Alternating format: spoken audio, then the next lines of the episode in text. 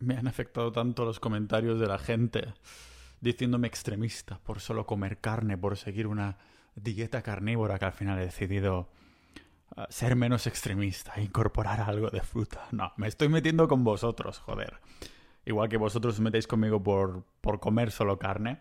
Pero veréis, alguien que también se había metido un poquito conmigo es mi, mi madre, aunque después se han revertido los papeles porque la he convencido yo de comer uh, más carne. Lo que pasa es que ha dejado de preocuparse tanto por mí porque le he dicho que después de casi un año siguiendo la dieta carnívora, por fin he incorporado fruta. He vuelto a incorporar un poquito de fruta en la dieta. Y no ha sido por necesidad, sino por experimento, por experimentar y contároslo aquí en el podcast.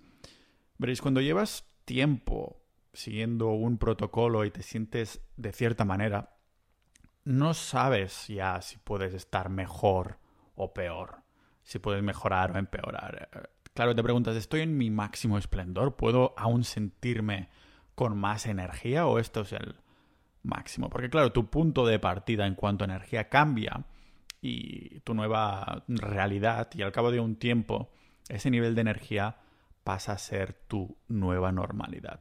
Para mí, empezar a seguir la dieta carnívora hace unos 10 meses ya fue un cambio radical porque venía de seis años con dietas veganas y vegetarianas. A las pocas semanas me di cuenta que había estado viviendo en una mentira, que esa niebla mental que sentía cuando estaba en una dieta de solo plantas no era natural, no era normal.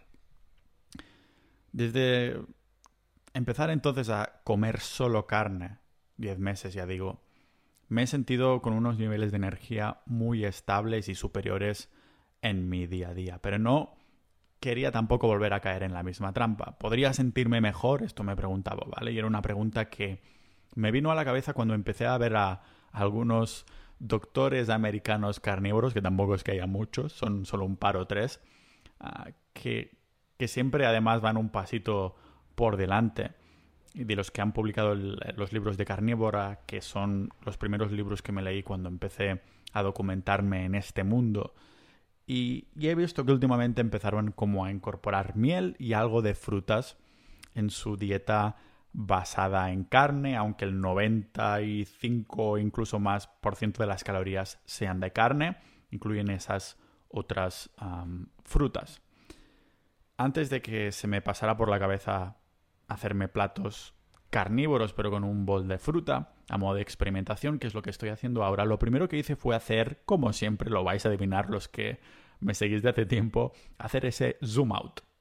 Vista de pájaro y preguntarme si una dieta con fruta, no de fruta, no una dieta de fruta, sino una dieta con fruta, es algo que nuestros ancestros podrían haber comido. Fijaros que como más ancestral sea una dieta, una manera de alimentarnos, menos inflamación hay, menos inflamación tiene que ver, lo que se traduce en más energía y menos enfermedades. Así que uno de los requisitos era considerar para mí si nuestros ancestros podrían haber estado comiendo fruta y sobre todo en qué frecuencia.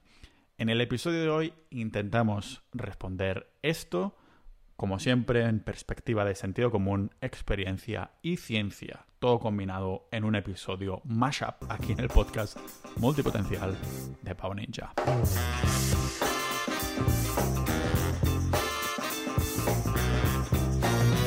Antes que nada, un agradecimiento muy rápido y muy fuerte a los miembros de Sociedad.ninja que hacen que estos episodios sean libres de patrocinadores, objetivos, bajo mi punto de vista, y totalmente libres, ¿no? Y que sea, además se pague mi tiempo. Es una manera de, de, apoyar el contenido, la investigación que hago para ser una mamá pájaro, tragar la información, darosla masticada y que vosotros hagáis con ella lo que os dé la puta gana, que seáis pajaritos libres cuando crezcáis. El caso es que si queréis apoyarlo, apoyar este trabajo y también formar parte de una comunidad multipotencial. Tenemos ahí nuestras secciones, lógicamente, de carnismo, de fitness, de salud. Hay debates muy sanos. No significa que tengamos todos la misma opinión, ni muchísimo menos, pero sí que tenemos los mismos intereses. Una manera de apoyar, entonces, por menos de lo que cuesta una cerveza en Dinamarca al mes, sería yendo a sociedad.ninja y uniros, uniros ahí. Porque ha habido mucho debate interesante dentro del canal de carnismo sobre, sobre la carne. Ya sabéis que además tendréis acceso a, episodios exclusivos y a los boletines, pero sí. Porque cuantos más años pasan, más escuchamos que la carne nos matará. Especialmente la carne roja, que se ve que es malísima. Pero mirándolo desde un contexto natural, ¿cómo puede ser? ¿Cómo puede ser ah, que la carne que nos hizo humanos de pronto sea mala para nuestra salud? Y más considerando que la naturaleza se toma miles de años en hacer cambios evolutivos. No me costó, ¿vale? Desechar los, los vegetales, la verdura, dejar de comer verduras por los problemas de salud que me causaron, empezando por un barrigón de embarazada que solucioné en cinco semanas de, solo comer carne, de una dieta carnívora.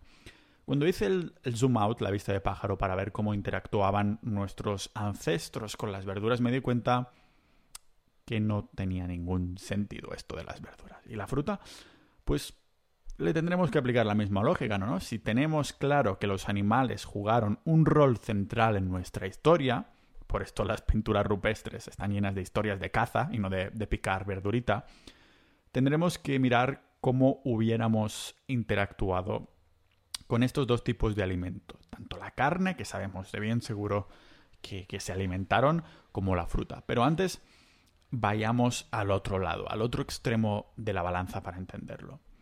Algunos me han llamado extremista por solo comer carne ah, y para mí más extremista es comer algo por lo que no estamos diseñados para absorber, como son las plantas. Aún así, existen los veganos, los veganos crudos, que son los que solo comen plantas sin cocinar, y una forma de ser vegano crudo es siendo frugívoro, una dieta que es de todo menos fructífera para tu salud, ¿vale? Son los que exclusivamente comen fruta. Una dieta de comer solo fruta es, ya os digo ahora, mala, mala, mala para la salud porque no contiene vitaminas liposolubles. No hay proteínas, hierro, calcio, vitaminas de la familia B, omega 3, zinc. Y, pasa lo mismo con la dieta vegana, cualquier otra dieta que elimine o limite los productos de origen animal. Se traduce, ninjas de la vida, en deficiencias nutricionales abismales. He visto además montones, ¿vale? Montones de youtubers, sobre todo de habla inglesa, a los que se les ha ido la flapa, se les ha ido la olla. Youtubers que siguen una dieta 100% de fruta, que publican incluso libros alabando su dieta frugívora, que hasta obligan a sus hijos, a sus bebés, a no comer ah, nada de carne, y de carne y he visto a bebés, sabéis que tienen que estar gordos, ¿no? Los bebés, pues súper delgados, que se le marcan los huesos, digo, cuando ves estos estados de malnutrición sin, sin grasa en, en, estos chiquillos, inmediatamente piensas en cómo es posible que los servicios sociales aún no se los hayan arrebatado de estos padres, entre comillas. No es discutible que añadir verdura en una dieta de fruta sea mejor que comer solo fruta si estamos obviando igualmente los productos animales. Una dieta de solo fruta y verdura es al fin y al cabo una dieta vegana y hay montones de argumentos anti-veganos que no me he cansado de repetir en este podcast. Mirad los episodios anteriores en los que me cago en el veganismo. Ah, tampoco en los veganos, yo digo que en el veganismo como, tal, porque yo he sido vegano, ya lo sabéis. Hoy el episodio no va de anti-veganos, anti-veganismo, sino que, bueno, tenía que hacer referencia, al menos una referencia a estos locos que solo comen fruta, porque el episodio de hoy va precisamente de fruta, de mi experiencia incorporando fruta con la carnívora. Llevaba 10 meses sin comer verduras ni fruta y sabéis que seguiré sin comer verdura. Esto lo tengo clarísimo. En cambio, sí tiene sentido ahora empezar a, experimentar, ¿no? Eh, aparte de esto, hacer de la carne de pasto la base de nuestra dieta. Y los motivos no son pocos, ¿vale? El pH de nuestros estómagos, por ejemplo, que es similar al de los lobos y las hienas. Mil veces más ácido, literalmente, que el de los chimpancés. También nuestra vesícula biliar, diseñada para liberar la, la bilis. Esto, eso que vomitas cuando bebes demasiado, ¿vale? Que eso sirve para procesar la grasa. ¿Para qué lo tendrías si tu cuerpo no quisiera que procesaras grasa? ¿Vale? También vitaminas liposolubles. que solo se encuentran en la carne, en la grasa animal, y que nuestro cerebro necesita tanto para crecer como para funcionar correctamente. Vamos, que no, no se puede tener una buena salud óptima sin carne. Normal que todo esto hizo pensar que estábamos diseñados ¿no? para, para comer solo carne y me lanzara a comer eso, solo eso. En su momento, pero deseché la fruta igual que ella ah, quiere que la caguemos para reproducirla, ¿vale? Me cagué en la fruta igual porque el árbol frutal quiere que caguemos la fruta para reproducirse.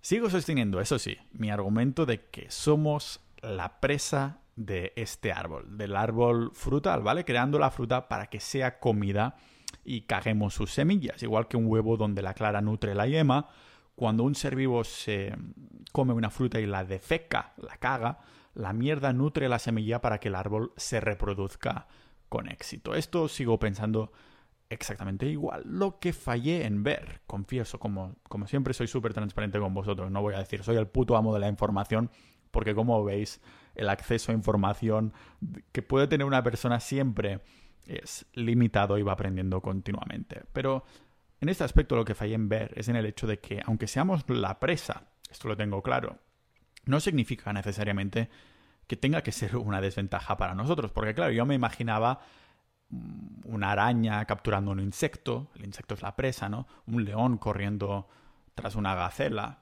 la gacela es la presa. Me imaginaba yo, hostia, si soy la, la presa del el árbol frutal, cagada, ¿no? Literalmente. Pero vaya en ver que en la naturaleza también se crean sinergias, que todos son sinergias al fin y al cabo, ¿no? La caza de un animal no termina ahí. Después hay la descomposición, la nutrición de los suelos que terminan formando esta parte del ciclo de la vida tal como nos enseñó Mufasa en la película del Rey León.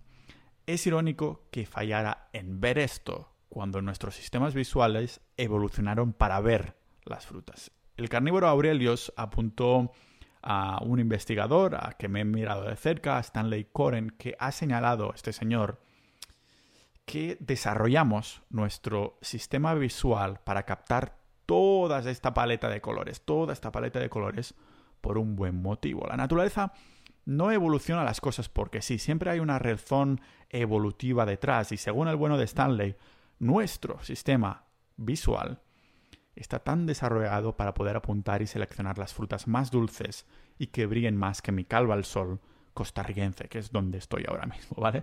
Los humanos tenemos visión tricromática, que significa que vemos azules, amarillos y rojos. En cambio, otros carnívoros facultativos, igual que nosotros, como son las hienas y los lobos, normalmente no ven los colores de una forma tan viva. El argumento es que si estuviéramos hechos para comer solamente carne, no habría ninguna necesidad de esta agudeza visual. Que seamos carnívoros facultativos no significa que podamos ser más o menos facultativos que otras especies, que haya distintos niveles en estas facultades y al parecer, según esto, nuestro nivel implicaría comer más fruta que otros carnívoros facultativos. ¿Por qué tenemos la sensibilidad por la comida dulce? Entonces, una sensibilidad que la industria del azúcar, lógicamente, ha aprovechado para hacer el máximo de pasta posible. Si nos comparamos con hipercarnívoros como los leones o los tigres, no es de extrañar que los humanos tengamos mayor sensibilidad a la dulzura. Por esto siempre caigo en defensa en los juegos emocionales de cualquier tía que me presta atención. los hipercarnívoros están en una, en una sintonía beethoviana con el sabor de los aminoácidos, pero los humanos, o al menos el humano medio en general, piensa que la carne tiene un sabor rico, bueno, pero plano, como la tierra. No, no, es broma, es broma esto, ¿eh? Vale.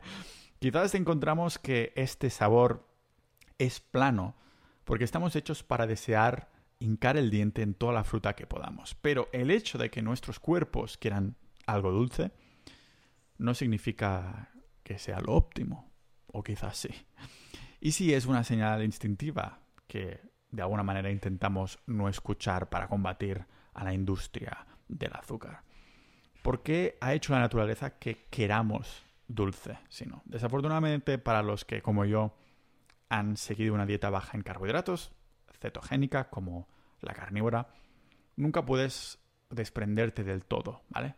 del no solo los antojos, sino en este caso nunca puedes desprenderte de la glucosa por mucho que lo intentes. Esto me hizo plantear, ¿para qué querrías deshacerte de algo que corre por tus venas todo el rato, literalmente?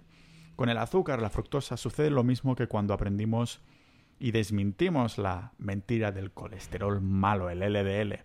¿Cómo puede ser que algo que nuestro cuerpo produce y, que siempre tenemos en sangre sea algo inherentemente tóxico? Por ejemplo, mis brazos son de risa, ¿vale? Los músculos de mis brazos son los que me cuesta más hacer crecer. ¿Y qué puedo hacer al respecto? Bueno, hay dos opciones. Uno sería vestir manga larga todas las estaciones del año y hacer como que no existen para que termine empeorando el problema o obviándolo por completo. Y el otro sería intentar mm, reventarlos con cabezas así en el gimnasio, priorizándolos por encima de todos los demás músculos. Quizás con la glucosa también hacemos lo de taparnos los ojos, porque casualmente evitar la glucosa lleva a problemas con el metabolismo de glucosa. Se ha demostrado que comer miel baja el azúcar en sangre. ¿Cómo puede ser que comer azúcar baje el azúcar? ¿No era tan malo? Bueno, los de la comunidad carnívora han empezado a considerar que los que tienen niveles altos, sobre todo constantes y duraderos de azúcar en sangre, no sería únicamente, no es únicamente por culpa de consumir demasiado azúcar, sino por un problema subyacente. Se argumenta que la resistencia a la insulina podría ser causada no por el azúcar solamente, sino que sea causada por meterse demasiados alimentos insulinogénicos, si lo pronuncio correctamente, ¿vale? No sería lo mismo meterte unas bayas, miel o frutas ah, con azúcar en forma de fructosa que una Coca-Cola. Volvemos a la falta ¿no? de esa flexibilidad metabólica, un metabolismo dañado para metabolizar glucosa, haciendo que ésta no se oxide correctamente. Cuando hablé de esta dieta en la que no se comen ni frutas ni verduras, ya comentamos que la fructosa, como la que hay en la fruta y la miel, no eleva la insulina. Los que hacen es, digamos, entrar en las mitocondrias, que son esas, ya lo sabemos, las centrales nucleares dentro de las células, sin elevarla o sin elevarla demasiado, más bien dicho. ¿Y qué pasa con esto, Pau? Pues que cuando entra las mitocondrias a las células puede ayudar a restaurar la oxidación de la glucosa, lo que permitiría que los niveles de glucosa en sangre caigan a medida que aumenta la absorción normal. Algo que no sucede con nuestro plato de pasta del almuerzo, que sí nos eleva la insulina hasta el, hasta el estrellato. Por eso te dan ganas de meterte una buena siesta después de comer tu plataco de pasta o tu pastel de azúcares refinados. En cambio, la fructosa ayuda a alimentar, entre comillas, para decirlo así, al hígado, haciendo que pueda tanto eliminar como digerir correctamente la glucosa. Y no solo esto, porque otros estudios han enseñado cómo la fructosa aumenta la tasa metabólica, restaurar algunas deficiencias del metabolismo de los carbohidratos que ocurren a medida que vamos envejeciendo. Pero un momento, Pau, entonces, ¿me estás diciendo que estamos hechos para comer mucha carne y fruta? Esto es exactamente lo que estoy diciendo, lo que estoy argumentando. Con esto parece que tenemos un sistema digestivo híbrido. Veréis, he argumentado más de una vez que tenemos el sistema digestivo de un carnívoro facultativo. Uy, ¿es la alarma? Sí, vale. A hora de hacer podcast. Vendría a ser algo así. no he argumentado más de una vez que tenemos el sistema de un mm, carnívoro facultativo. En este aspecto no nos parecemos en nada ni a un hipercarnívoro como leones o tigres, pero tampoco somos nada similares ni a una cabra ni a una vaca. Hay cero dudas de que nuestro sistema digestivo está perfectamente diseñado para consumir carne con un pH ácido, muy ácido, unas mil veces más que los chimpancés, seguramente por nuestro pasado de carroñero robando carne en manada. Pues claro que necesitamos un estómago ácido. ¿Por qué os pensáis, si no, que todas estas personas que siguen una dieta baja en grasas terminan con problemas de vesícula biliar. La bilis es un órgano esencial para procesar la grasa. Tiene sentido entonces que te lo joderás si no le das uso. Para algo está ahí. Normal entonces que la dieta carnívora sea la reina de las dietas antiinflamatorias. A mí, ya os digo, me curó el, el síndrome del intestino irritable cuando me desprendí por completo de las verduras sistemáticamente dejé de meter entonces esa lista enorme de antinutrientes. La pregunta es, ¿puede que nuestro sistema digestivo, aparte de procesar la carne, muy bien, esté también diseñado para comer fruta? A diferencia de las verduras, la digestión de la fruta y la carne se parece mucho más porque eh, entran en, en juego ciertas enzimas, ¿vale? Por eso el proceso se centra en el intestino delgado y no en el colon como los simios que sí comen vegetales. Porque ahí, en el colon, entran en juego estas enzimas que comentábamos.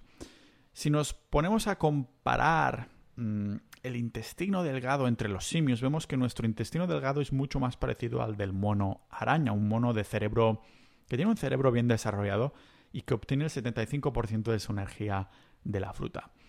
Menciono el cerebro de este monito porque nuestro ratio cerebro-intestino es también similar ¿vale? a otros simios frugívoros.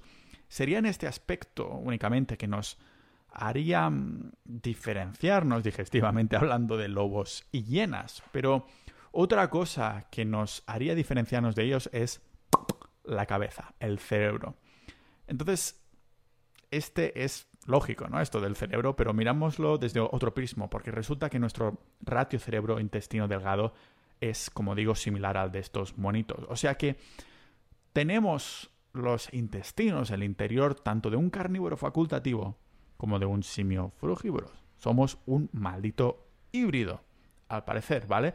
Y esto sería algo que nos haría especiales, como cualquier otra especie de la Tierra que tiene algo especial. No es que seamos más o menos importantes solo por esto. También hay otro tema, y es que aprendimos como la carne fresca, fresca, contiene vitamina C, que de hecho se utilizaba la carne fresca de caballos muertos en las batallas napoleónicas para curar el escorbuto. Pero aquí hay un problemilla, y es que no sé si vosotros tenéis acceso a carne fresca de pasto de calidad acabada de cortar a diario. La respuesta es que seguramente no. Al menos yo no tengo acceso tan a menudo y menos si estoy viajando constantemente. Ahora he estado en Colombia, ahora estoy en Costa Rica. y claro, tengo que remover, remover cielo y tierra para encontrar un buen proveedor y encontrar lo que sea de, carne de pasto, de ganadería regenerativa. Aunque os confieso que quiero aprender a cazar algún día y en la sociedad ninja hemos abierto un, hilo sobre, sobre, el tema porque hay uno de los miembros, un saludo a, David, que, tiene contactos en la Valderán para aprender a cazar y todo lo demás y a lo mejor vamos incluso a hacer alguna eh, salida ninja para, para, hacer esto en algún momento. Lo que quiero decir es que en un contexto menos natural como es la sociedad avanzada en la que vivimos, como sociedad ninja, la vitamina C es escasa en la carne porque normalmente no compramos carne fresca acabada de cazar. Así que antes que un suplemento, nada mejor que una fruta de temporada donde tengas de sobra. Un kiwi tiene seis veces más vitamina C que una naranja. Pero siguiendo mi investigación, este hilo, he encontrado cosas muy interesantes que me han hecho cuestionar otra vez lo que sabía, o más bien lo que desconocía. Los que hemos seguido una dieta basada en productos animales sosteníamos que el azúcar no es esencial. No importa si es como carbohidratos complejos o la fructosa del azúcar, ¿vale? Sigo remarcando que podemos sobrevivir, sobrevivir sin ninguno de estos dos, sin fructosa, carbohidratos complejos, pero eso tampoco quiere decir no comerlos nunca, nunca, nunca, nunca. Algo que había omitido por completo y que me di cuenta gracias a algunos, como digo, carnívoros americanos, es que el azúcar vía fruta envía señales metabólicas y hormonales Ah, que está como mediada por el estrés, la salud del hígado y la tiroides. La fructosa sería vital, al parecer, para indicarle a nuestros cuerpos, nuestros cuerpos serranos, que aceleren, aceleren el metabolismo porque estamos en un entorno de abundancia calórica. Claro, lo opuesto también sucedería cuando estamos haciendo un ayuno intermitente, cuando necesitamos procesar nuestras grasas para que se oxiden y generen energía, especialmente si se hace rápidamente, es un signo de estado de hambruna prolongada que le mandamos a nuestro cuerpo.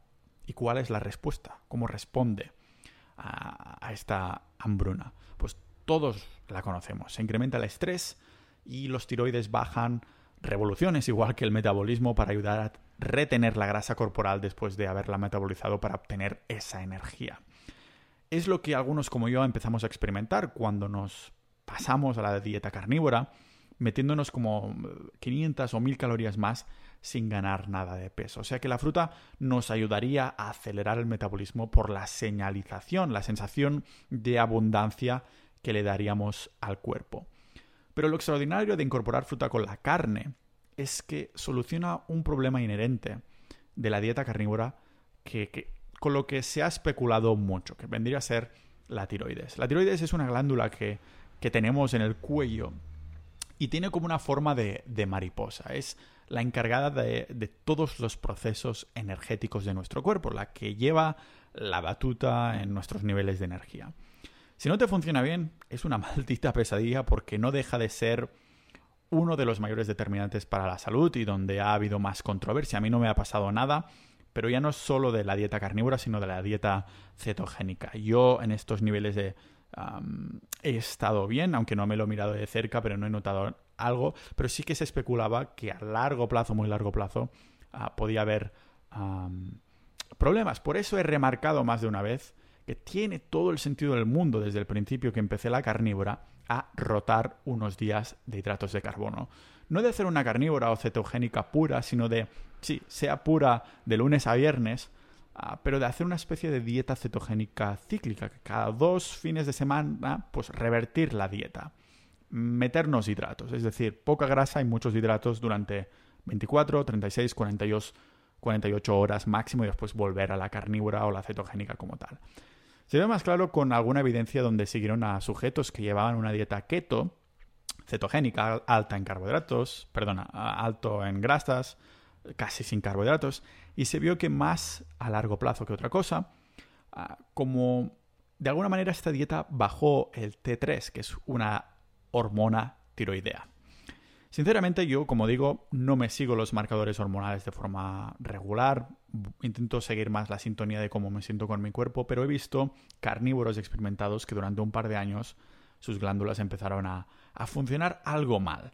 Supongo que por el hecho de seguir una dieta muy muy estricta carnívora, sin rotar estos carbohidratos como decía, sin ciclarlos como he estado haciendo yo. Pensad que este tipo de hormonas que nos salen de la mariposa del cuello regula funciones del cuerpo que son vitales, como por ejemplo la respiración, los latidos del corazón, la fuerza muscular, nuestra temperatura corporal, en el caso de las mujeres, pues también la menstruación, o hasta la conversión del colesterol en las hormonas que nos protegen.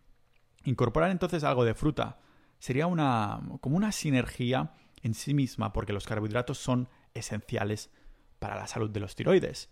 Y a su vez las hormonas tiroideas son esenciales también para mantener y regular el metabolismo energético de los carbohidratos. Es como una espiral positiva. Necesitas las hormonas para regular los carbohidratos y necesitas los carbohidratos para regular la hormona. También he mencionado alguna vez como hay un porcentaje del cerebro, entre un 20 y un 30% así, que necesita glucosa para funcionar sí o sí, que casualmente son las partes del cerebro que regulan las tiroides, hipotálamo, y la glándula pituitaria, ¿vale? De hecho, la principal hormona reguladora, la TSH, parte de su composición es glucosa, un motivo de peso para probar de incorporar fruta de postre después de nuestro plataco de carne. Pero además es que el cuerpo está usando las señales de la fructosa para desestresarse. ¿Podemos vivir sin fructosa? Sin duda. No quiere decir que siempre queramos estar en este estado. Quizás por esto el hecho de comer azúcar nos sienta tan bien, porque hay una respuesta antiestrés del cuerpo. Pero como somos humanos y tenemos acceso a todo, nos metemos ahí a la nevera a engullir azúcar y así salen los problemas. Claro que hay tipos y tipos de azúcar. Aquí el argumento es cómo reaccionamos al tipo de azúcar de la, de la fruta, la fructosa, con el cuerpo. Y es que la fructosa, la fructosa en sí misma es muy importante para el hígado porque cuando se agota el glucógeno hepático, nuestro cuerpo tiene que activar la respuesta al estrés para convertir proteínas en glucosa para la sangre y hacer un cambio de marcha. Un cambio de marcha que implica pasar a la quema de grasas para reducir el uso de la glucosa. ¿Cómo lo hace? Pues primero aumentando el glucagón. Buen nombre, ¿no? Especialmente antes que hemos hablado de fibra y cosas así. Y después con el cortisol y la adrenalina. Claro, como la fructosa va primero al hígado para que nuestro cuerpo la procese, lo que sucede es que la fructosa llena antes que nada las reservas de glucógeno en el hígado. Es verdad que también llena las reservas de glucógeno en los otros órganos, pero en menor medida y primero, antes que nada, va al hígado. Quizás este intento de comer azúcar viene entonces para por comer azúcar específico de la fruta, no sé, pero como siempre lo tendríamos jodido ah, como todo lo que tocamos, creando industrias enteras para, para engancharnos.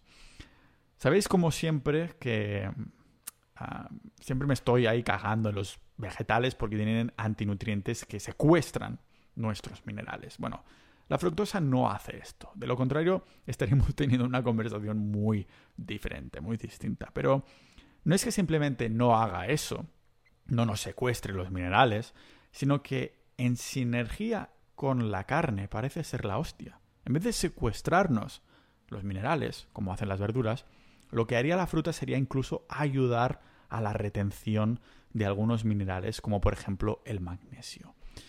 Por ejemplo, un problema potencial si comiéramos solo carne roja durante largos, largos periodos de tiempo es la acumulación de fósforo que nos puede llevar a la inflamación y hasta suprimir la activación de la vitamina D. Pues casualmente, la fructosa protege contra este exceso y hasta ayuda a reducir los niveles de fósforo. Todo lo que sea, para mí, sinergia ancestral, bandera verde, señores de la vida. Señores de la vida, ninjas de la vida. Otra pista más del, bueno, del poder de la fruta o quizás de cierta fruta con la carne. Me he dado cuenta además a nivel práctico, ¿no? Que, que tengo muchos menos antojos que cuando solo comía carne, que tenía montones de ganas de que llegara el fin de para hacer esa carga, carga de carbohidratos. Y claro, como buen humano de mente débil que soy, terminé sucumbiendo a los placeres de los carbohidratos, trampeando algo más de lo que tendría que haber hecho. Por otro lado, incorporando fruta a modo práctico, parece que estos antojos, ya os digo, que son mucho menores que antes. Y yo que pensaba que la única manera, eso sí, de eliminar por completo los antojos de azúcar era eliminando por completo los antojos de azúcar. Pero si existen estos antojos, si están ahí, tal vez es por algo, ¿no? Aunque como digo, la industria del azúcar se haya aprovechado para engancharnos. A nivel práctico también hay una ventaja principal ah, que he encontrado de la fruta en la dieta carnívora y es la fibra. Espérate un momento, ¿vale? Claro que había podido ir al baño con cierta regularidad comiendo solo carne, porque aunque algunos días es verdad que tenía que apretar un poquito al incorporar más grasa y asegurándome que incorporaba ciertos minerales como el magnesio, me ayudó a ir al baño. Pero no iba al baño cada día. De hecho, nunca en mi vida he ido al baño de forma diaria. Menos cuando era vegano, eso sí que iba más de una vez y eso no tenía buena pinta. La única vez que he podido ir al baño a la misma hora con regularidad y con mierdas de posiciones dignas de colgarlas en la pared de casa mi suegra ha sido cuando he empezado a incorporar fruta en mi dieta, mi dieta basada en carne. La respuesta sería clara, ¿no? La fibra. Yo le tengo un amor-odio a la fibra y si algún día os habéis despreocupado de ella por completo, como mi ex se despreocupó de mí, y habéis terminado comiendo un montón de fibra, se os habrá hecho un tapón en el culo, porque la fibra es contraproducente. Ahora bien, no puedo evitar hablar de mis queridas deposiciones, cacas, mierdas. La caca ninja, ¿no? las heces ninja, los excrementos ninja. Lo siento, pero es inevitable. Repito, la única vez en mi vida que he ido de forma regular al baño a la misma hora, nada más levantarme, con unas deposiciones bonitas sin necesidad de limpiarme, limpiarme ha sido ahora. ¿Vale? Combinando la carne con la fruta. Toda mi vida había ido cada dos días o, o algo por el estilo. Había escuchado a Daniel Martín, ese que hace los noticiarios de un minuto en La Resistencia, que él también decía que iba cada dos días y, dijeron, ¿pero qué dices? Esto no sé qué. Yo me sentí muy identificado y quizás en la carnívora iba cada tres días, pero con deposiciones pequeñas y, bonitas, ¿no? Sin necesidad de limpiarme con la carnívora. Bien, ahora resulta que tampoco me hace falta limpiarme, pero voy con más, de una forma más regular. Yeah, yeah, hablemos de mierda, ¿no? había argumentos que, había dado que en una dieta de solo carne hay más absorción de los nutrientes y por lo tanto no se hace necesario ir tanto. Tiene sentido si es lo único que comes, pero con la fruta parece que todo me va en calendario militar, no falla nada. Como último beneficio también quiero decir mm, algo no científico, ah, sino social. Y es el hecho de que si incluimos fruta, la gente se tomará más en serio una dieta carnívora. Esto es un bonus. De todos los beneficios hay este bonus. De lo contrario, me suda completamente la polla. Pero pensar un momento. Si incluimos fruta, hay menos shock cultural. Es distinto decir, yo solo como carne, a decir, yo solo como carne y fruta. Muchas personas siguen R que R con querer ver colores en su plato, como si ah, los colores en el plato tuvieran algo que ver con la densidad nutricional de los alimentos o algo así. Si este fuera el caso, sería tan fácil como comerte unos rotuladores o, o plastidecors. Estoy seguro de que decir que solo comes carne y fruta será menos shock y que habrá muchas más personas dispuestas a probar cómo se sienten comiendo como lo hacían supuestamente nuestros ancestros. Después de meses solo comiendo carne o bueno, productos animales, porque ya sabéis que he comido huevos y, hasta testículos de, toro, pero huevos de gallinas me refiero, y quesos de fermentación larga, ahora oficialmente estoy comiendo una dieta carnívora con fruta. Y cada vez estoy más convencido de esta sinergia, no solo por todo lo que hemos visto hoy, sino porque cómo interactúa nuestro cuerpo con ambos, combinados, en sinergia, la carne y la fruta. Pensad en el hecho de que tengamos tanto desarrollado el sabor de la sal, ¿vale? Un mineral por el que algunos mamíferos caminan kilómetros y kilómetros simplemente para poder lamer rocas con un poquito de sal. ¿Qué tiene que ver la fruta con la sal? ¿Qué tiene que ver la fruta con esto? Pues que la fruta es rica en agua y baja en sodio, un nutriente que necesitamos. Esto significa que si comiéramos montones de fruta, tendríamos que ir a buscar sal y sobrecompensar. En cambio, la carne, por el contrario, es más rica en sodio, pero baja en agua. Es como si se complementaran, aunque tampoco significa que tenga que ser un 50-50, ¿vale? Por cada plataco que me meto de carne, me lleno un bol de fruta durante el mediodía. ¿Por qué no por la noche? Bueno, comer fruta por la noche no engorda, pero sí que he visto menos calidad de sueño si como fruta por la noche. Aún no lo he podido atribuir a nada específico, pero si tiro de sentido común, tendría lógica que en un contexto natural la fructosa durante la noche no tendría sentido. ¿Por qué? Pues porque los cazadores no recolectarían fruta por la noche, no la podrían ver. Y no solo esto, salir de la cueva a buscar árboles frutales cuando no hay luz sería un suicidio por, por el ancestro en cuestión. Ahí es cuando habría más posibilidades de que, de, que nunca, de que le atacara un animal salvaje, además de, de que cuando no hay luz solar, como hacen el resto de animales, en su estado más salvaje, estas tribus estarían ya durmiendo. Tiene sentido entonces que nuestro cuerpo reaccione distinto a cuando comemos fruta, a cuando comemos fruta durante el mediodía que por la noche.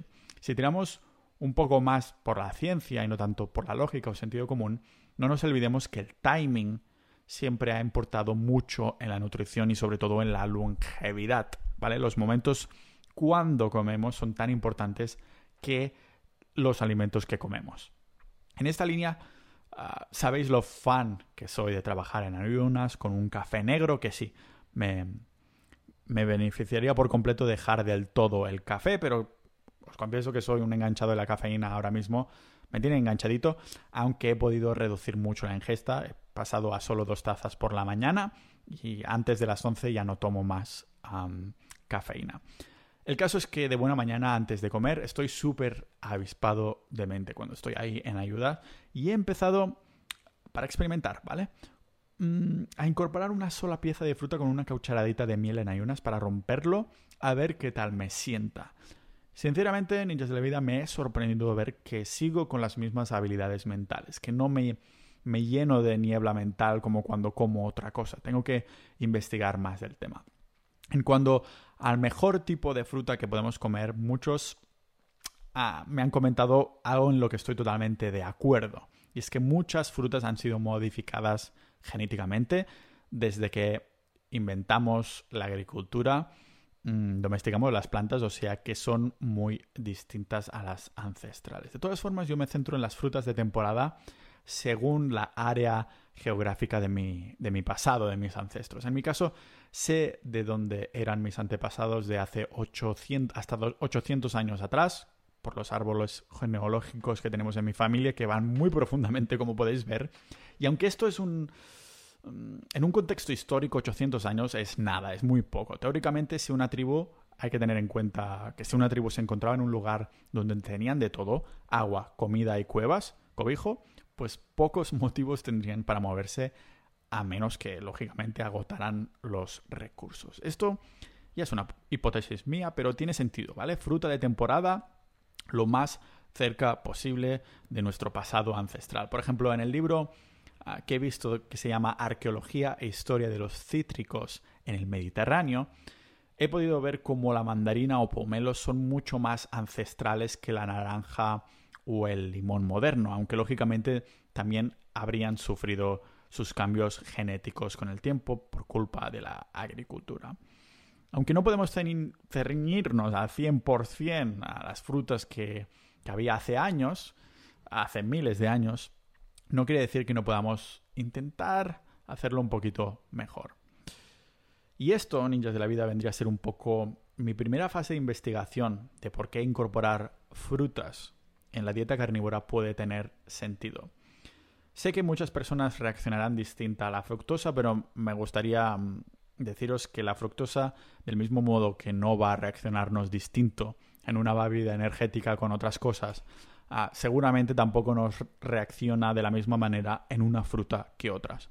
Tiene sentido hacer una investigación de cómo nos hace sentir cada tipo de fruta, sobre todo las de temporada y que sean de vuestra área, y eso combinarlo con carne de pasto de agricultura regenerativa de calidad y comer los órganos y comer todo lo que puedo. Yo realmente pienso que si estamos hechos para comer de cierta manera no tendría puto sentido hacerlo de otra manera. Y lógicamente, por mucho sentido que tenga esto, si habéis llegado hasta aquí, todos somos humanos y estamos viviendo en una sociedad occidental moderna y todos trampeamos. Se, se hace mm, es un suicidio social que cuando vas a cenar con alguien no te saltes en ese momento por una comida a la dieta. El problema sería, lógicamente, si vas cada maldito día a comer fuera o algo por el estilo.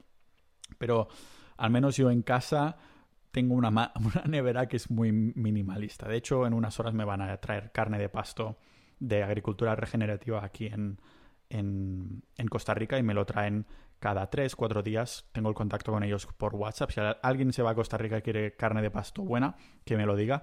Y, comí un buen testículo por primera vez hace unos días y lo grabé. Tengo que pendiente publicar algún vídeo de esto al respecto en las redes sociales o, en el canal de carnismo que pongo clips del podcast cuando hablo de temas de, de la dieta carnívora o ya no solo de esto, sino también de hábitos saludables, ancestrales y demás. Si habéis experimentado la carnívora, y algunos de vosotros seguís, sé que sí, porque hay miembros de Sociedad Ninja que están siguiendo la carnívora, me gustaría ver si, si de alguna manera hay, encontráis beneficios si queréis experimentar, aunque sea una semana, en incorporar más fruta en vuestra dieta. Y me hace mucha gracia porque he convencido a, a, mis padres de que coman más carne, algo que habían dejado de hacer en los últimos años con la puta narrativa esta de que la carne roja es mala. Les he dicho qué carne tienen que comprar y, han empezado a dejar un poquito de comer más verduras, aunque no pueden dejarla del todo porque cuando tienes una idea en la mente de hace tantos años se hace súper difícil sucumbir por mucha evidencia que pueda ¿no? a, otras ideas.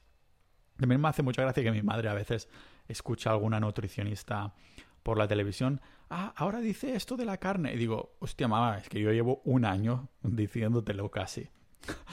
Ah, se piensan que los nutricionistas tienen acceso a información que el resto de mortales no tenemos acceso.